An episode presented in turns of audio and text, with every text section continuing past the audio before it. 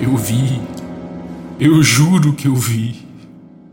Primeira vez foi como um espectro em 78. Um homem sem face, encoberto somente por um capacete, com asas de morcego talhadas naquele metal.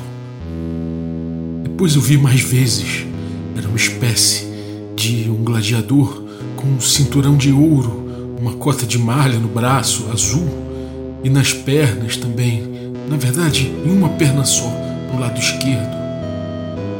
Um escudo imenso, talhado com uma cara de demônio, uma tornozeleira com espinhos de metal e um medalhão vermelho no peito, uma espada imensa que eu ouvi alguém chamar de vento noturno e aquele mesmo capacete que eu vi em 78 se repetia agora nos anos 80 asas de morcego de metal que ocultavam sua face, e de lá de dentro a gente só via aqueles dois olhos vermelhos, brilhantes, ameaçadores.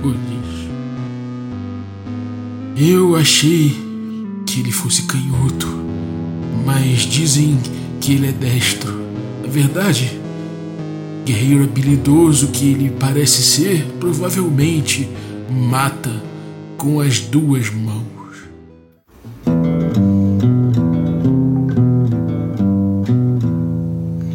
Café, ai ai, café, café com quê? Café com quê?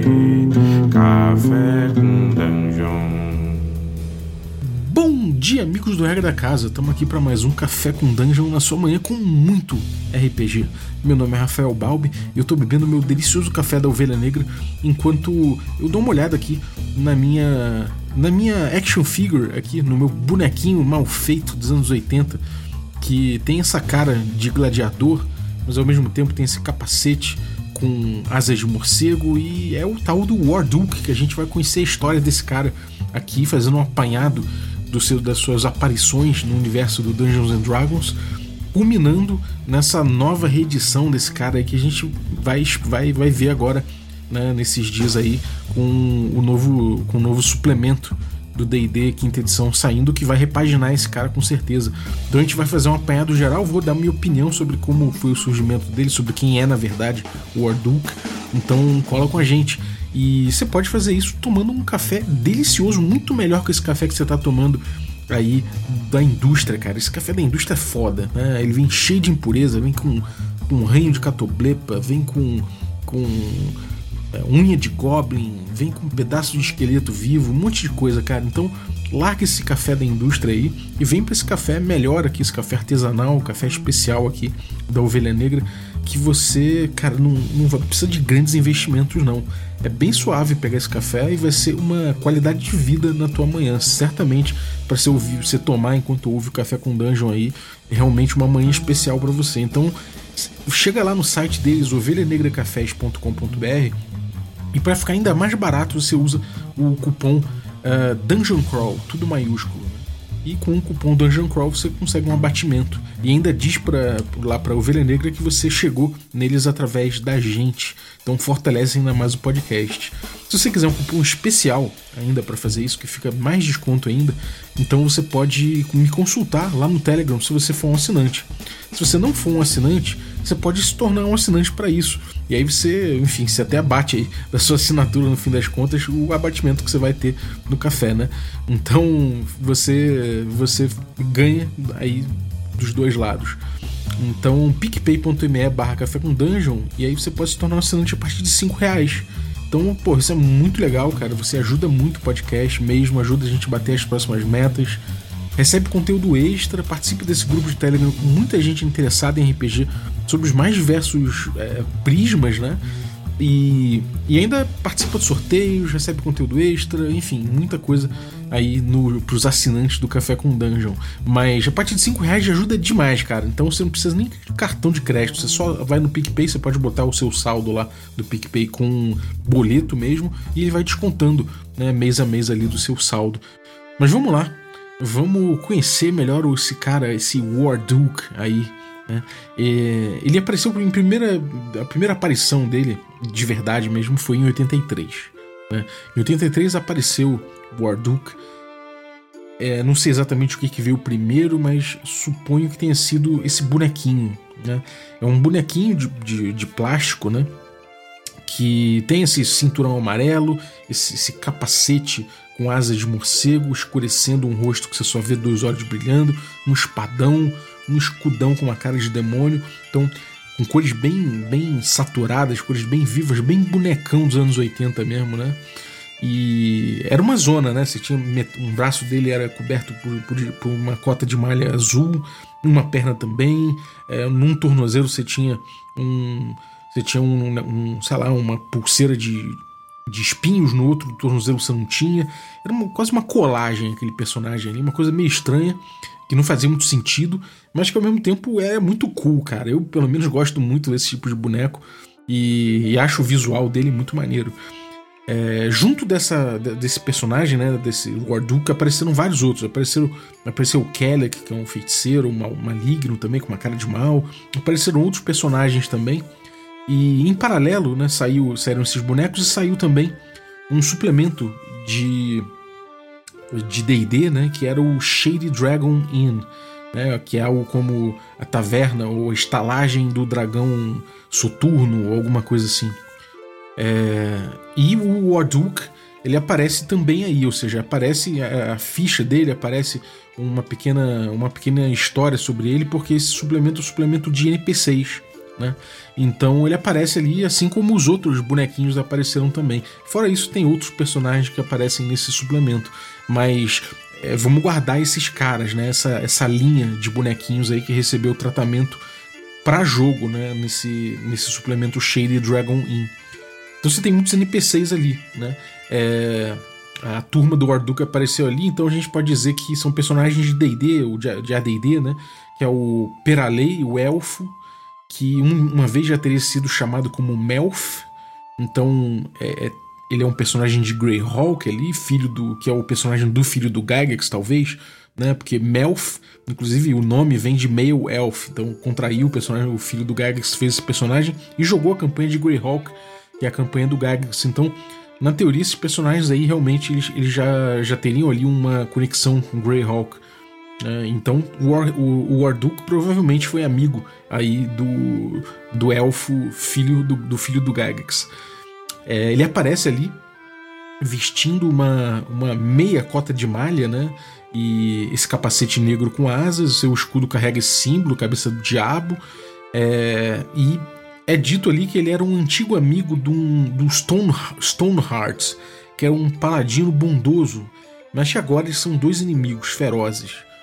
O Warduke diz que ele não gosta mais desse cara, desse paladino, porque é uma perda de tempo furiosa você querer proteger os fracos e oprimidos, e que um lutador, um lutador de verdade ele se torna rico e poderoso pela força do seu braço e da sua espada. Ele toma o que pode e mata os que vêm tomar. Então, é, e, e, ele tem essa espada já que agora ganha um nome, né? Que é a Nightwind, que é uma espada mais 12 que teria sido teria sido conhecida como Pearl, é, Pearl Blade e presenteada por anões que ele ajudou no passado. Então a gente já tem um background aí do, do Warduke, né, aparecendo, uma coisa importante aí. E, e ele tem ficha, né? Ele já tem uma ficha aí. É, ele já tem aí, né, nessa, nessa altura, né? Ele aparece ali no, no outro suplemento também, um ano depois, né? É, que a gente vai, vai, vai ver isso, mas no mesmo ano de 83, antes da gente pular para essa ficha dele no, no, suplemento de 84, que é chamado é, Quest for the Heartstone, que é algo como a busca da pedra, pedra coração, alguma coisa assim. É, antes disso, ainda tem uma aparição dele que é clássica, você deve conhecer ele daí, que é quando ele faz, ele faz um, uma, o vilão num, num episódio do D&D, né, do Dungeons and Dragons, da série televisiva que a gente conheceu como Caverna do Dragão. Então ele aparece lá com o Kellic também, né, que é um, um, um feiticeiro lá que, é, que vira o bonequinho, ele aparece no Caverna do Dragão, no episódio que é o Em Busca do Mestre dos Magos ou alguma coisa assim. Nesse episódio, ele, ele consegue congelar o Mestre dos Magos num cristal mágico, enquanto o Mestre dos Magos passeava na floresta. E aí as crianças têm que, quando ficam sabendo, resolvem ir atrás para recuperar o velhinho antes que o Vingador conseguisse é, alcançar ele antes e fizesse algum mal para ele. Então aparece também o Mago Kelly, que você tem aí uh, as séries animadas do Dungeons and Dragons tra trazendo esses personagens. A gente vê que o ano de 83 foi um. teve esse, esse momento né, de aparecer essa, essa ideia né, esse, esses, desses personagens aí em multiplataformas, né, em multimídia, é, que é uma coisa interessante. É, depois a gente tem aí em 84 finalmente, né, voltando aqui a, ao módulo, né, que é o módulo para expert já do Mentzer, que é o Quest for the Heartstone, né, que é essa essa essa aventura aí da busca pela, pelo, pelo coração de, de pedra, alguma coisa assim, ou da pedra coração, não sei. E, enfim, é uma, uma pedrinha, uma, um coração de pedra e que, que teria poderes específicos e o, o grupo teria que lutar para resgatar isso aí, né? O texto do o texto é, para chamar o texto de, de pitch, né, de venda aqui do, do Quest for Hearthstone diz mais ou menos o seguinte: um coração de pedra, através das brumas você encontrará. A Hearthstone revelará finalmente quem deve ser o seu rei. Mas, mas onde está a pedra? Como encontrarei? perguntou a rainha. A pedra, disse Loftus, foi roubada há mais de 50 anos por Dasnacris, o grande ladino. Aquele que observa, originalmente, deu a pequena pedra em formato de coração a Casmar, que era o rei de Gir durante as guerras prismáticas, durante as quais ela foi usada para ver nos corações dos homens e permitir uma sábia escolha de aliados e amigos. Logo depois da guerra, a pedra desapareceu do castelo de Gir e seus cofres, reputados à prova de roubo, foram ameaçados.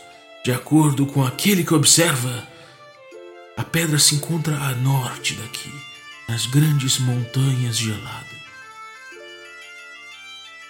Temos que convencer um grupo de aventureiros a resgatarem essa pedra e trazê-la de volta então. Mas a gente tem que ser cuidadoso. Ninguém deve saber do poder dessa pedra, especialmente aqueles que aspiram ao trono. E mesmo os contratados, mesmo eles não devem saber de seu poder. Nesse contexto dessa aventura, né, acho que se deu para entender mais ou menos a pegada dela. É, o Orduk teria sido amigo, né? Ele diz ali mais uma vez que ele teria sido amigo de um paladino chamado Strongheart, mas nesse contexto dessa, dessa pedra, né? Eles se envolveram com esse item mágico, com essa Heartstone, e a natureza cruel do Warduk veio à tona, né? O, o Paladino pôde ver que, que, que o Warduk é um cara que não, ele não é bondoso, ele tinha maldade em seu coração. Então ele, eles se separaram ali, o, o relacionamento se tornou impossível e o Warduk acabou formando uma aliança com uma maga maligna chamada Skyla.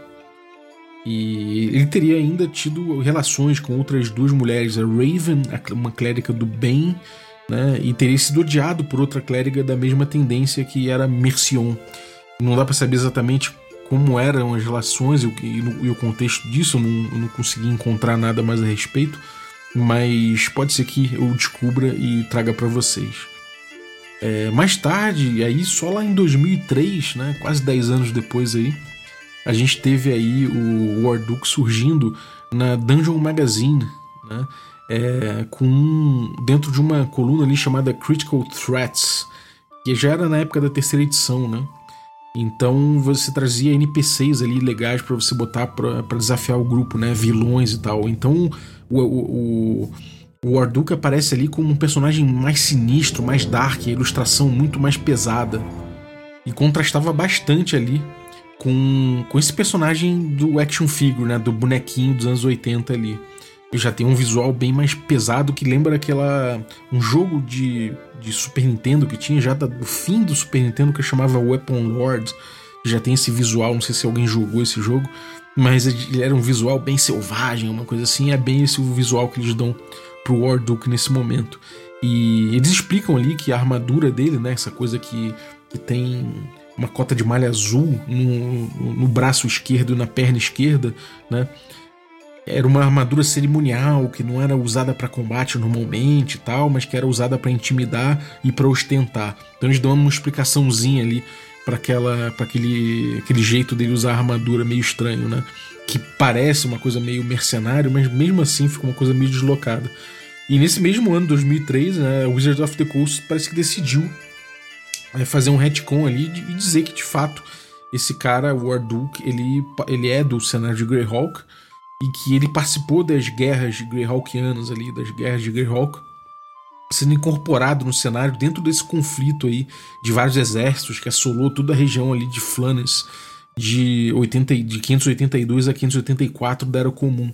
E ele teria sido temido ali por várias companhias de mercenários, vários soldados e, e guerreiros ali na, do, do, do, na região ali do oceano de Solnor até os Barrier Peaks.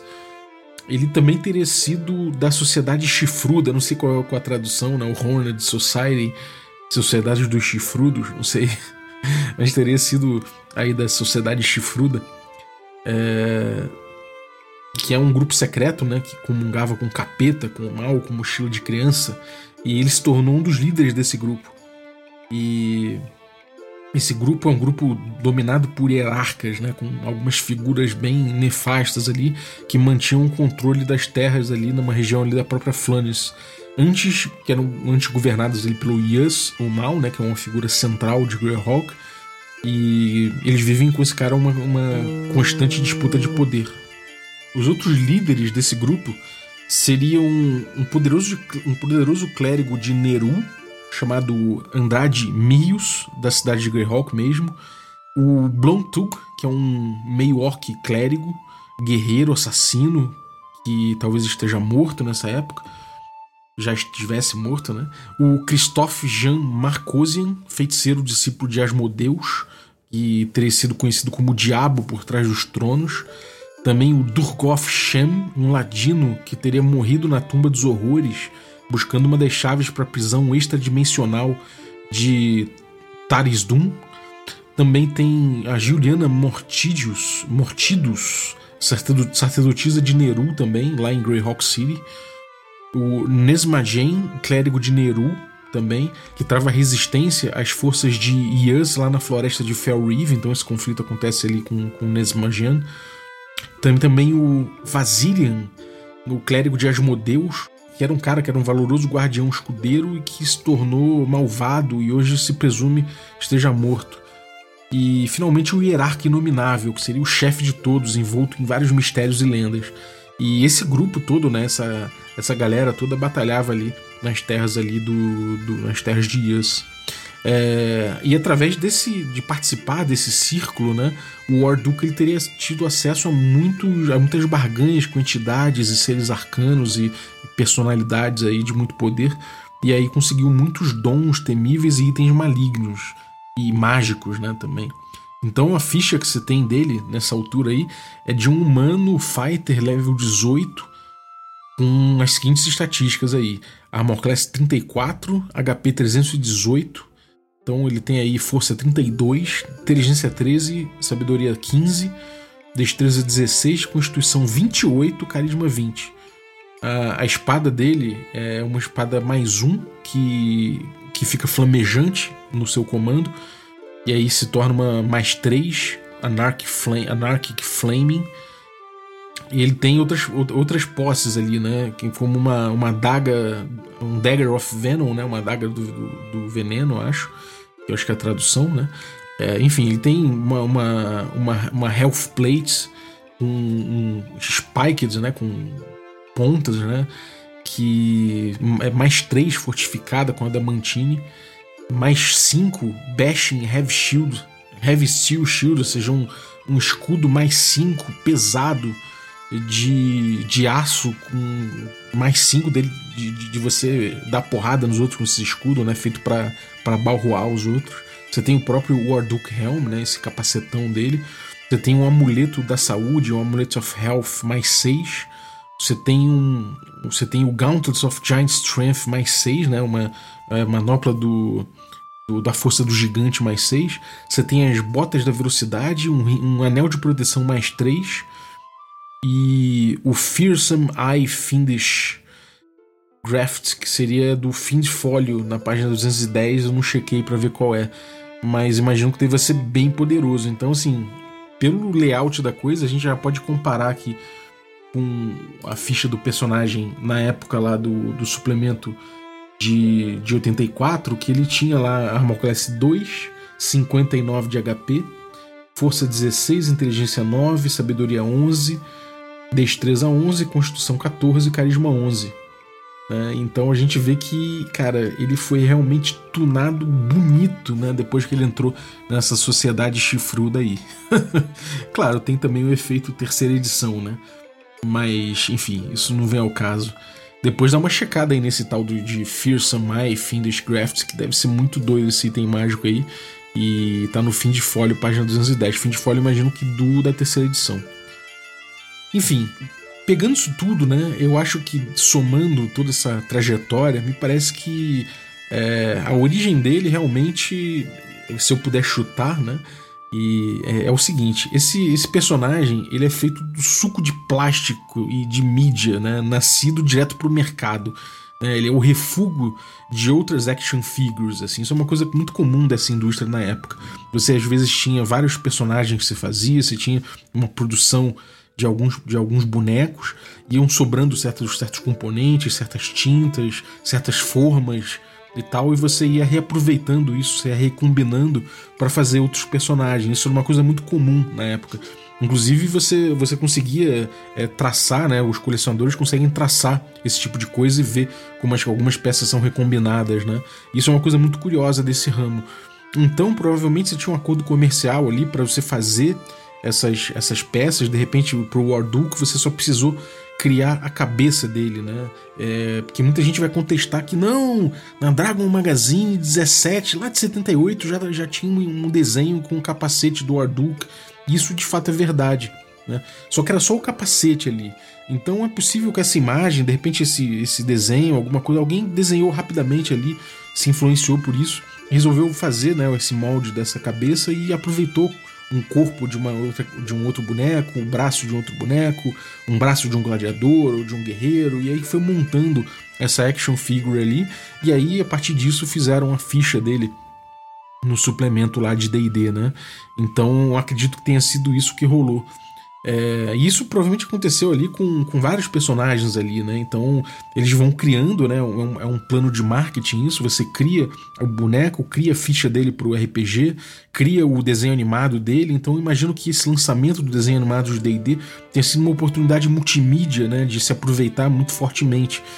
É, então você tem ali o elfo é, Peralei, o, o, o Strongheart, o paladino, o Elkhorn, o, o, anão, você tem o Zarak, o meio orc, né? Tudo isso é dessa época, desse, desse, desse momento, né? Muitos personagens da cultura pop surgiram assim, né? Você tem também essas histórias entre a produção de conteúdo, de desenho e de brinquedo casado no He-Man também, você tem outros fenômenos aí da cultura pop, esse tipo de coisa. Então, na minha cabeça, tudo surgiu ali do desse refúgio industrial, né? E, enfim, eu, eu acho isso muito louco. Mais pra frente, né, mais recentemente, a gente teve as mini War Drums aí, é, redesenhando o War Duke, uma, de novo com essa figura aí que a gente viu aparecer em 2003 aí, uma figura mais, mais green, né, mais pesadona, mais selvagem. E você tem recentemente o Funko Pop saindo também do War Duke, muito fofo. Aí, cara, assim, recentemente agora, pra D&D quinta edição, eles lançaram essa bomba, né, de que eles estão revisitando esses personagens aí, essa linha clássica desses personagens, porque eles são icônicos do D&D, né? Então, The Wild Beyond the Witchlight, que é o próximo próxima aventura aí do próximo suplemento para o D&D quinta edição, né? Eles vão trazer a tal da Liga da Malevolência, que tem o Kellic, tem a Skula, tem o Zarak, e tem os Argash, além do próprio do próprio Warduk. Né? Então eles vão revisitar esses personagens, eles vão trazer de volta ali contra um outro grupo que é, que é, que é do valor, né? Que são o Valor Skull, são os bondosos ali. Aí tem o Strong Heart, que é o paladino que a gente viu, que é o Nemesis ali do Warduk. Tem o Ringo Run, que é o Wizard, né? Que, que aparece ali na capa do, do Player Handbook ali de 83, do AD&D. Você tem o, o Moliver, que é o, o ladrão bom. Você tem o Elkhorn, que é o Dwarf, o Dwarf Fighter, e o Mercion, que é o, um clérigo. Então você tem esses dois times aí, um botando um contra o outro, né? É, isso é dentro dessa Feywild Adventure, né? Nessa aventura da Feywild aí, já, esses bonequinhos já vão sair, né? Esses bonequinhos já vão sair dentro dessa série de, de, de miniaturas com os ícones do D&D. É, já estão prontos, você consegue pegar aí é, imagens desses bonequinhos aí, então provavelmente vai, vai vender que nem água, né? Uma reedição dessas criaturas. E a expectativa é que eles façam uma grande retcon, né? Como sempre. É provável que eles saiam de Greyhawk, que eles tiram esses tirem esses personagens de Greyhawk, que eles desatem o Warduk dessa tradição e façam como eles fizeram aí, né? Com. com. com Tomb of Annihilation, com o com, sei lá, com o próprio o próprio Sirerak, né, que, que era de outro cenário, botaram, trouxeram aqui para Forgotten, como, como eles fizeram com, com Aventuras de Greyhawk ali. Então é bem possível ali que a gente veja essa é, essa releitura, né, essa incorporação de cenários sendo trazida com esses personagens aí para Feywild. Então, com essa, com essa história do novo lore, né, de que o lore a gente sempre tem que levar em conta somente o que lançou dentro da quinta edição para ser o lore oficial, né, para ser o canon aí do D&D, então provavelmente eles vão redesenhar isso para tentar vender melhor essas figuras e não é, não, não, não é de se estranhar que provavelmente eles venham a aparecer aí em, mais produtos multimídia e muito, e, e muito merchandising, né? Eu acho que a gente está vendo aí nascer essa era do, da merchandising do D&D forte demais, né, para aproveitar. E não duvido que daqui a pouco a gente veja na CIA vendendo uma camisa aí com, com a cara do, do Warduke, não. Então, bom, é isso. Vamos, vamos torcer para que seja maneiro, que eles deem uma releitura legal aí pro Warduke. Espero que não seja esse Warduke extremamente selvagem, que seja um pouco mais essa, essa visão do Warduke mais ingênuo, que eu gosto muito. Eu acho muito legal essa coisa do bonequinho parecer mais ingênuo, não ser uma, ser uma coisa que uma criança gosta muito e que faz muito sentido para uma criança, aquele bichinho ali, aquela coisa ali que tem cores vivas e tal, mais do que talvez essa figura toda ensanguentada, esse cara multimusculoso ali, com aquela anatomia meio exagerada, aquela parada ali para mostrar que ele é mal demais e tal, e eu acho que eu, gosto, eu gosto muito da visão da visão inocente dele e é isso que eu gostaria de ver estampado nas camisas da CIA. então, é isso. Valeu você que ficou vindo a gente até agora. Espero que você tenha curtido aí a história do Warduk. Né? Acho que provavelmente você concorda comigo sobre a origem dele. Se você não concorda, deixa sua opinião no Twitter aí, ou no grupo de Telegram dos nossos assinantes. Vai ser maneiro trocar uma ideia sobre isso, especular um pouquinho sobre, sobre isso aí. E valeu também o, você que apoia né, o, o podcast, que é um, um, dos assinantes. Se você quiser também ser um assinante do Café com Dungeon, picpay.me barra Café com Dungeon, e aí ajuda a gente. É, vou agradecer aqui aos nossos assinantes, né, os assinantes Café Expresso. Dentre eles eu vou agradecer aí o Evandro Pereira da Silva. Muito obrigado pelo teu apoio, Evandro. Agradecer também os nossos assinantes Café com Creme, dentre eles eu vou agradecer aí o Valdir Rodrigues Júnior, muito obrigado pelo teu apoio, Valdir.